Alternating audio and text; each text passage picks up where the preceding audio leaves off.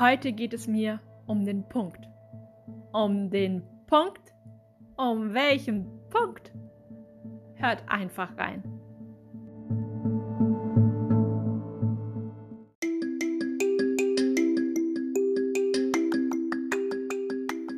Alles rund um den Punkt. Der Punkt. Der Wundepunkt. Zeitpunkt. Wenn wir unser Ziel auf den Punkt genau treffen, dann können wir nicht daneben liegen. Ein Punkt ist rund und ist auch ein Teil eines Semikolons, eines Fragezeichens und es gibt ihn auch in der Form eines Doppelpunktes. Er ist vielfach einsetzbar flexibel und anpassungsfähig. Der Punkt.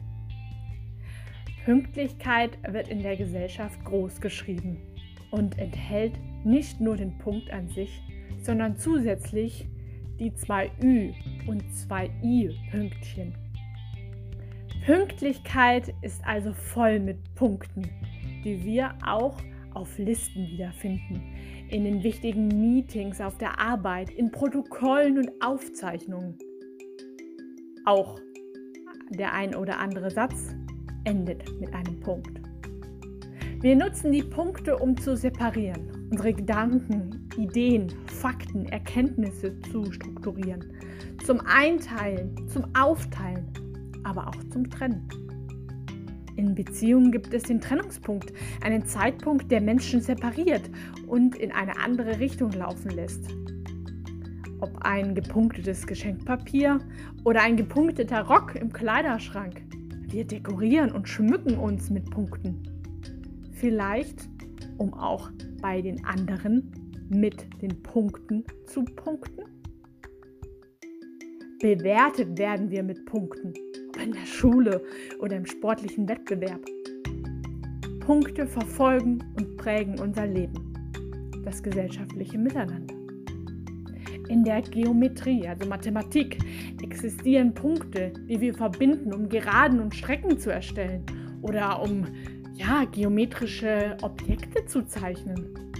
Euklid sagte einst einmal, ein Punkt ist, was keine Teile hat. Doch was meinte er damit? Also ist ein Punkt wirklich nur ein kleiner kreisrunder Fleck, ein Tupfen oder ein Gebilde, das alleine da steht?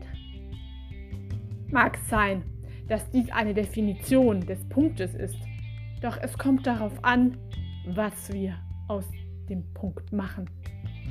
Ein Punkt kann einerseits alleine stehen, verlassen, verloren sein aber andererseits kann er auch verbindend wirken, in doppelter Form auftauchen oder auch in einer vielfachen Form.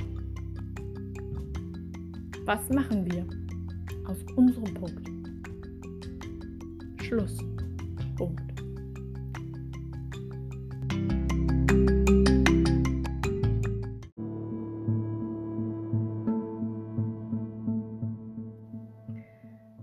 Und das war's, der heutige Podcast. Ich hoffe, es hat euch gefallen und ihr konntet die ein oder anderen Inspirationen zum Punkt mitnehmen. Bis bald!